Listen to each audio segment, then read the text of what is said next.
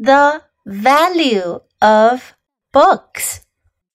Perhaps no other thing has such power to lift the poor out of their poverty, the wretched out of their misery, to make the burden bearer forget their burdens, the sick their suffering, the downtrodden their degradation as books.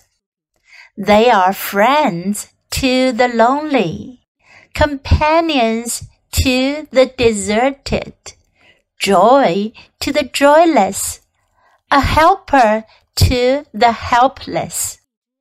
They bring light into the darkness and sunshine over shadow. The greatest advantage of books does not always come from what we remember of them, but from their suggestiveness. A good book often serves as a match to light the dormant powder within us. There is explosive material enough in most of us if we can only reach it.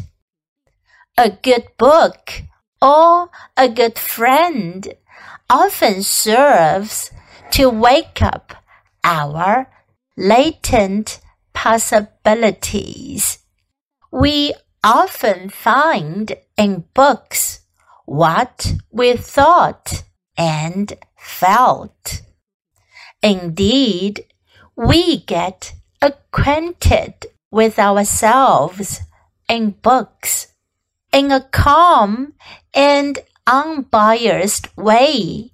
We find the most of ourselves, our strength, our weakness, our opinions, our tastes, our poetic and prosaic qualities in books.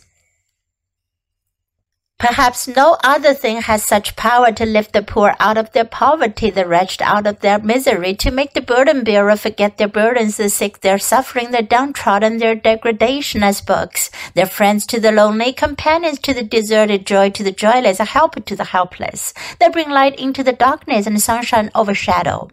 The greatest advantage of books does not always come from what we remember of them, but from their suggestiveness. A good book often serves as a match to light the dormant powder within us. There is explosive material enough in most of us if we can only reach it. A good book or a good friend often serves to wake up our latent possibilities. We often find in books what we thought and felt. Indeed, we get acquainted with ourselves in books. In a common, unbiased way, we find the most of ourselves, our strength, our weakness, our opinions, our tastes, our poetic and prosaic qualities in books.